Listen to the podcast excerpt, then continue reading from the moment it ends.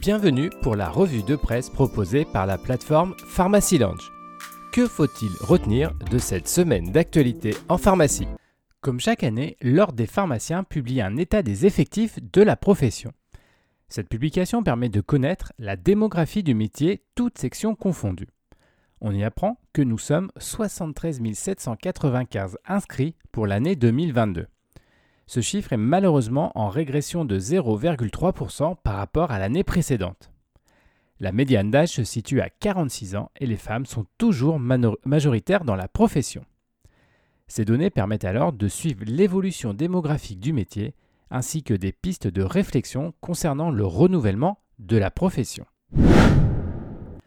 On continue de parler démographie de la profession avec l'article Passerelle diplôme étranger quelles solutions pour augmenter les effectifs de pharmaciens publié dans le Moniteur des pharmacies cette semaine. On apprend que les deux solutions envisagées par l'ordre reposent sur d'une part une ouverture vers une reconnaissance d'équivalence facilitée pour les pharmaciens à diplôme étranger, et d'autre part, l'institution souhaite également faciliter les reconversions au sein des filières. Toutes ces actions visent à favoriser l'ouverture de la profession et la lutte contre la perte de vocation de certains métiers de la pharmacie. Pénurie de médicaments, l'enquête du Sénat très sévère vis-à-vis des labos et du gouvernement, titre cette semaine la revue Pharma. On apprend dans cet article que le Sénat vient de rendre ses conclusions après plusieurs semaines d'audition de nombreux acteurs du médicament. Au final, 36 recommandations ont été émises afin de lutter contre la pénurie de médicaments qui affecte patients et professionnels de santé.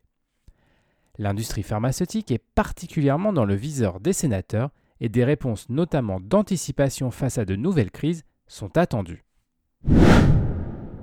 Adosia accorde à Sanofi un droit exclusif de négociation d'un partenariat sur MM1 Pram pour 10 millions d'euros.